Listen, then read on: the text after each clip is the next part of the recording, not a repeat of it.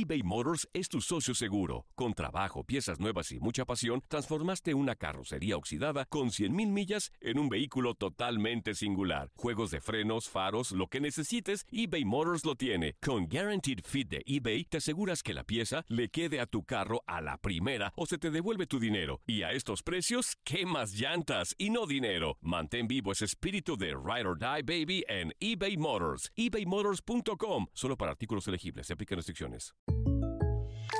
When something happens to your car, you might say,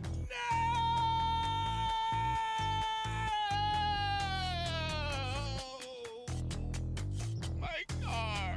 but what you really need to say is something that can actually help. Like a good neighbor, State Farm is there. And just like that, State Farm is there to help you file your claim right on the State Farm mobile app. So just remember, like a good neighbor, State Farm is there. State Farm, Bloomington, Illinois. Boost Mobile tiene una gran oferta para que aproveches tu reembolso de impuestos al máximo y te mantengas conectado. Al cambiarte a Boost, recibe un 50% de descuento en tu primer mes de datos ilimitados. O, con un plan ilimitado de 40 dólares, llévate un Samsung Galaxy A15 5G por $39.99. Obtén los mejores teléfonos en las redes 5G más grandes del país. Con Boost Mobile, cambiarse es fácil. Solo visita boostmobile.com. Boost Mobile, sin miedo al éxito. Para clientes nuevos y solamente en línea, requiere AroPay. 50% de descuento en el primer mes requiere un plan de 25 dólares al mes. Aplican otras restricciones. Visita boostmobile.com para detalles.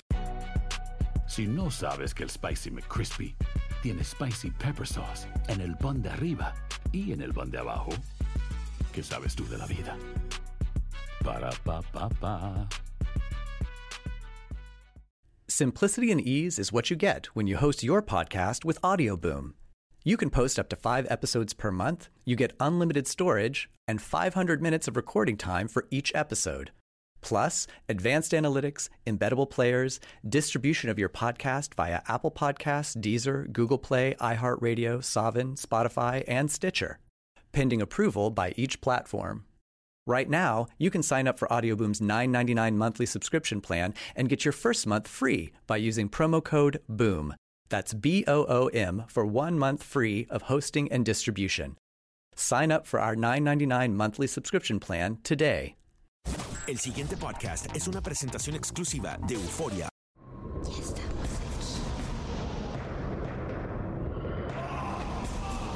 Viven entre nosotros.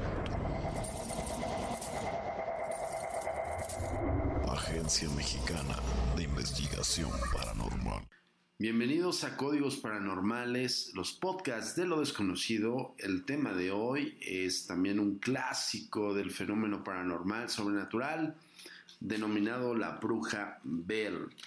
El relato de la bruja Bell comenzó en 1817 en la granja de John Bell en el condado de Robertson, en Tennessee.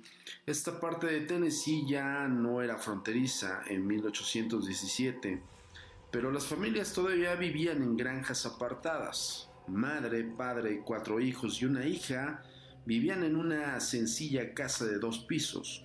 Un reducido número de esclavos vivía en, la- edificios exteriores. Eh, dos chicos mayores ya casados se habían ido pero no muy lejos. La familia Bell era considerada moderadamente próspera y hasta donde se sabe eran bien apreciados por los vecinos. Como sucede en muchísimos casos poltergeist, eh, pues bueno, las perturbaciones comenzaron poco a poco. Primero ruidos extraños, los golpes y, ras- bueno, prácticamente arañaban las paredes, eh, típicas también del fenómeno poltergeist. Eh, casi al mismo tiempo, John Bell informó ver un animal extraño, parecía un perro, pero realmente no lo era. Tomó su rifle y le disparó, pero supuestamente no le dio. También había algo que parecía un pavo o alguna otra ave grande que fue vista cerca de la casa. Tampoco le pudo disparar. Después los ruidos empeoraron y comenzaron a presentarse manifestaciones más molestas. El fenómeno se estaba volviendo físicamente más violento. Primero solo jalaba las colchas de las camas, después, según un recuento escrito años más tarde por Richard Bell, el más joven de la familia, comenzó a golpear a las personas en la cara, en especial las que se resistían a la acción de jalar la colcha de la cama. y los que llegaban como detectives para exponer supuestamente el truco. Los golpes se escuchaban como la palma abierta de una pesada mano, mientras el golpe se sentía agudo y tampoco olvidaba jalar el cabello y hacer que Joel, el otro hijo, gritara con frecuencia. Pero el objetivo principal de esta bruja parecía, cuando menos en la etapa más fuerte, era Betsy, Elizabeth Bell, la única niña de la familia. Por este tiempo, eh, pues bueno, tenía alrededor de 12 años. Al principio la familia trató de mantener en secreto los extraños sucesos, lo cual era una tarea fácil. Pero, pues bueno, los vecinos ya saben, los vecinos chismosos, eh, pues bueno, cada vez que se intensificaban más los fenómenos, pues se daban cuenta de los acontecimientos. John Bell estaba tan afectado que comenzó a actuar extrañamente cuando visitaban los amigos. Cuando lo invitaban a cenar en la casa de alguno otro, hablaba o comía poco. Después explicó. De pronto mi lengua fue afectada. Algo extraño que se sentía como un crecimiento de hongos apareció en ambos lados, presionando contra mi mandíbula, llenando mi boca tanto mi paladar y prácticamente mis dientes, y no podía hablar. Finalmente los Bell se vieron obligados a pedir ayuda. Llamaron a James Johnson. Este era un vecino y amigo, y el hombre era conocido por su gran piedad y vigor para predicar. Johnson visitó la casa de los Bell y escuchó los ruidos y decidió que en definitiva había un juego eh, de alguna clase de presencia maligna. Regresó con un comité de residentes de la localidad cuya tarea aparentemente era ver si algún miembro de la familia Bell estaba cometiendo prácticamente un engaño. El comité decidió que no había fraude, pero no tenían la más mínima noción de lo que estaba pasando. Como protestantes estrictos no creían en fantasmas, así que llamaron bruja al fenómeno que prácticamente el nombre perduró. Al extenderse la noticia de la bruja Bell, más y más personas llegaron a ayudar a la familia afligida o simplemente a mirar por curiosidad. La bruja parecía alentada por toda la atención y sus esfuerzos eran más vigorosos y más variados. Comenzó a contestar preguntas eh, por medio de código de golpes. El código de golpes, les voy a explicar un poquito acerca de esto. En, el estilo de la fenomenología del espiritismo, hay algo que se llama los raps o los golpes secos. Y esto es para cuando tú estás haciendo interacción con una entidad espiritual y le dices dame un golpe para sí, dos golpes para no. Y son emitidos por estas entidades. Después, poco a poco adquirió la habilidad de hablar. Según el relato principal del fenómeno, eh, comenzó a silbar cuando le hablaban, con un sonido bajo, quebrado, como si tratara de hablar con un sonido silbante. Y así continuó progresando hasta que el silbido cambió a un débil murmullo, balbuceando palabras ininteligibles.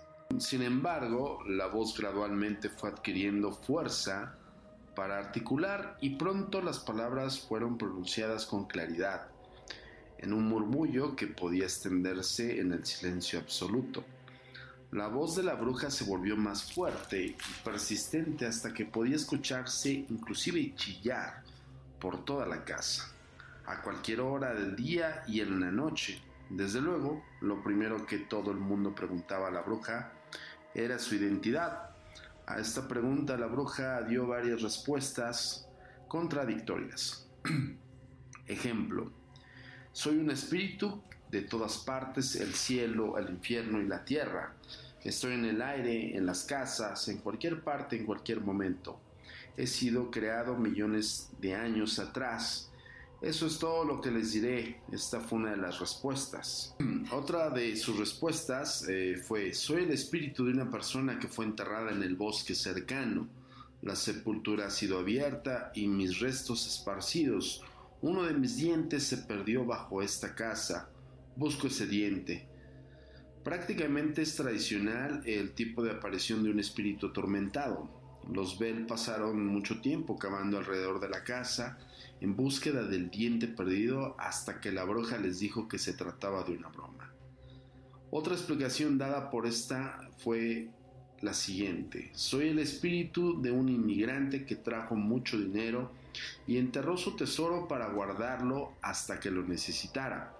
Morí sin sacarlo y sin revelar el secreto y he regresado en espíritu con el propósito de dar a saber el lugar del escondite. Quiero que Betsy Bell tenga el dinero. Esto puso a los Bell a cavar de nuevo, pero la bruja se rió de ellos por ser tan fáciles de engañar. La explicación eh, que más llamó la atención de los habitantes del condado de Robertson fue la declaración de la bruja que aseveró, soy ni más ni menos que la vieja Kate Butts, bruja. Kate Butts era una mujer que de la localidad con voz y temperamento fuertes y en cierto resentimiento contra John Bell. Puede haber tenido fama de ser bruja y a pesar de que también era conocida por citar las escrituras constantemente, muchas personas comenzaron a llamar a Kate a la bruja Bell. El problema era que Kate Batts estaba bien viva en ese tiempo. Muchas de las personas murmuraron sobre ella o cualquier otra persona y eran prácticamente señaladas por ser responsables del fenómeno pero no se sabe si muchos lo tomaron en serio. Kate Batts nunca fue atacada por los Bell o sus vecinos y es seguro de que lo hubieran hecho eh, algo si realmente hubieran creído que era la responsable del problema. Mientras la entidad de la bruja no era clara, su propósito estaba bien definido, quería destruir al viejo Jack Bell. Nunca se supo por qué odiaba tanto a esta familia y sobre todo a John Bell y sobre todo cómo se manifestaba con tanta violencia. Por el contrario, la bruja adoraba a Lucy o Luz, la esposa de John, exaltando sus virtudes mientras amenazaba y maldecía a John. La bruja también tomó un nuevo interés en Betsy.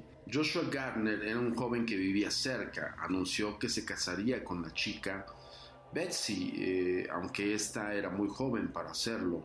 La bruja Abel no le gustó la proposición y primero le suplicó a Betsy que no se casara con Gardner. Eh, y como no funcionó, la atormentó con golpes y palmadas en la cara y la enfermó de desmayos. Cuando vino un amigo de Gardner, la bruja le gritó y lo amenazó. Betsy nunca se casó con John eh, Garner y pues bueno, prácticamente la bruja no limitó el interés en la familia Bell. Comenzó a murmurar que todos los pobladores del área, eh, nadie estaba prácticamente a salvo de la lengua de esta maliciosa bruja. Al piadoso James Johnson le llamaba viejo boca de, azúcar. Sin embargo, la bruja Bell no era totalmente impía. En un par de ocasiones repitió el sermón dominical del ministro palabra por palabra después de la iglesia. La bruja Bell continuó sus actividades durante tres años y la tensión comenzó a hacerse estragos en la familia, en particular en John. Su salud se deterioró, vio un médico que lo mandó una prácticamente toda una receta de medicinas, pero ninguna parecía aliviarlo en realidad. En la mañana del 19 de diciembre de 1820, Bell cayó en coma. Uno de sus hijos corrió al gabinete de las medicinas, pero en vez de las botellas acostumbradas encontró una ampolleta color humo con una tercera parte llena de un líquido de color oscuro.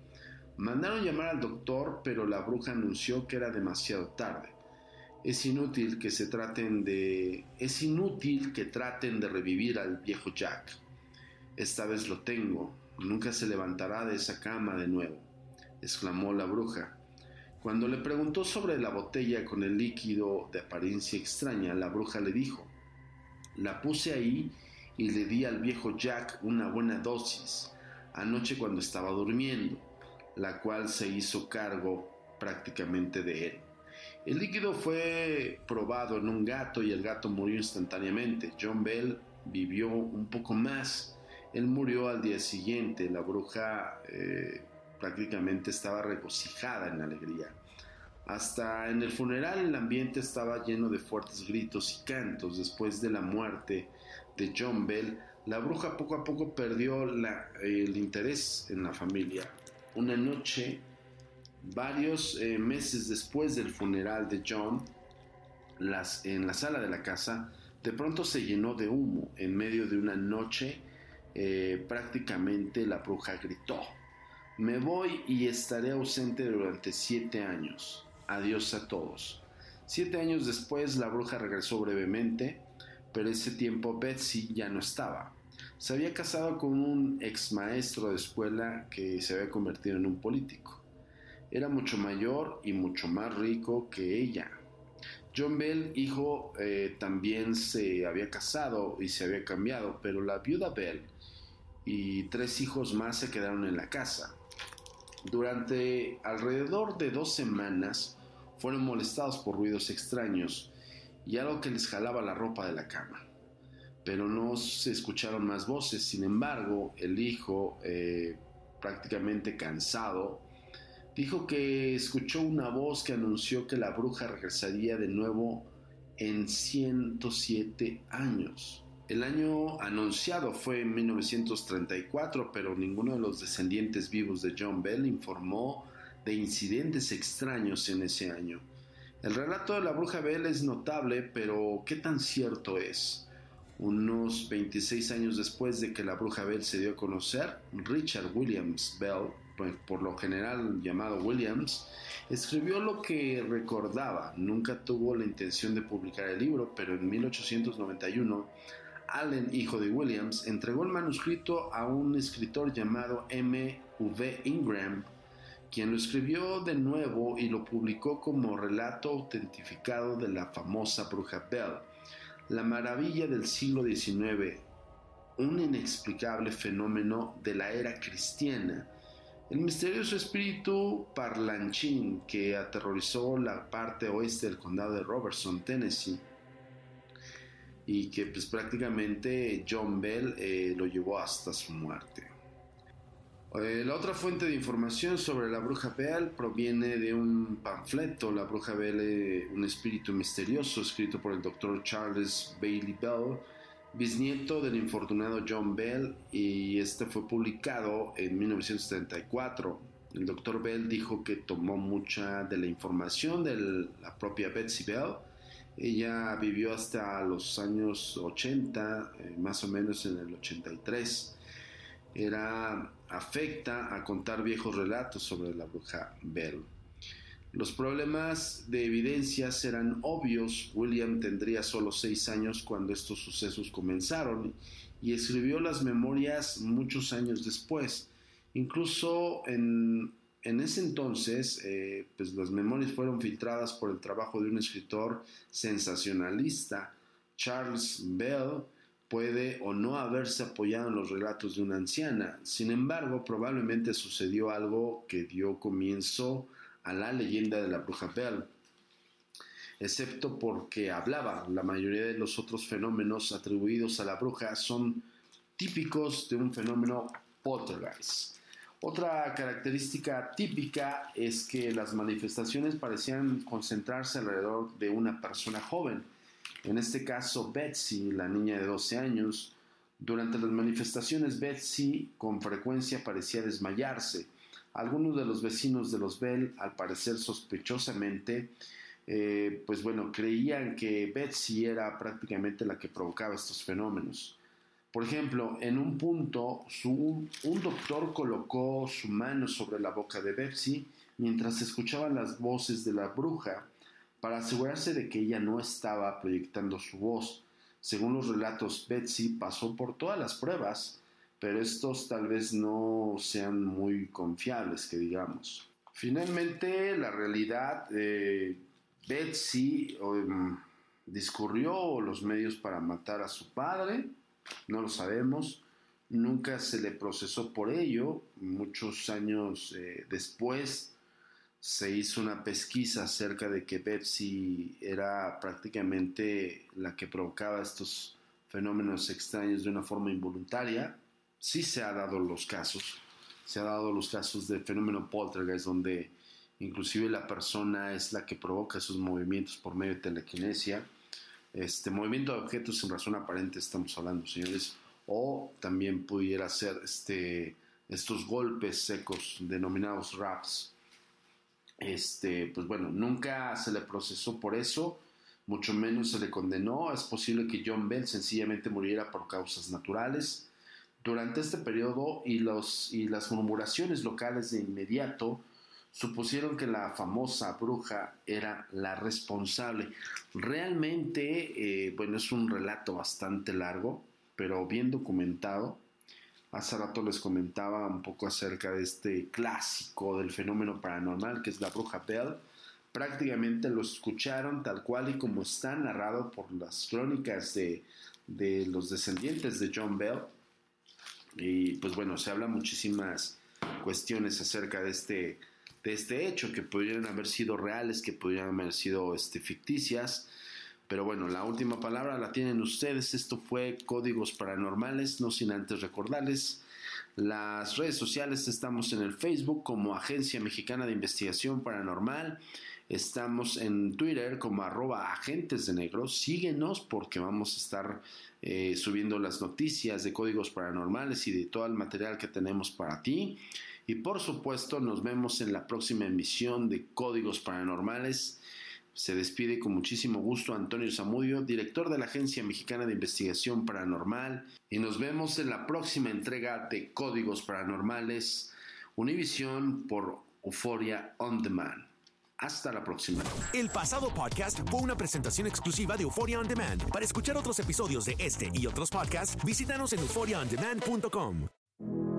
It is a period of civil war. Again. Rebel emissary Plek Dexeter and his crew travel the farthest reaches of the galaxy to explore astounding new worlds and meet weird bug creatures and stuff. This is Mission to Zix. Mission to Zix, an improvised science fiction podcast. That's Zix, CYXX. New episodes every Wednesday. Aloha mamá. Sorry por responder hasta ahora. Estuve toda la tarde con mi unidad arreglando un helicóptero Black Hawk. Hawái es increíble. Luego te cuento más. Te quiero. Be All You Can Be, visitando goarmy.com diagonal español. Boost Mobile tiene una gran oferta para que aproveches tu reembolso de impuestos al máximo y te mantengas conectado. Al cambiarte a Boost, recibe un 50% de descuento en tu primer mes de datos ilimitados. O, con un plan ilimitado de 40 dólares, llévate un Samsung Galaxy A15 5G por $39.99. Obtén los mejores teléfonos en las redes 5G más grandes del país. Con Boost Mobile, cambiarse es fácil. Solo visita boostmobile.com. Boost Mobile, sin miedo al éxito. Para clientes nuevos y solamente en línea, requiere AroPay. 50% de descuento en el primer mes requiere un plan de 25 dólares al mes. Aplican otras restricciones. Visita detalles. Hacer tequila, Don Julio, es como escribir una carta de amor a México. Beber tequila, Don Julio, es como declarar ese amor al mundo entero.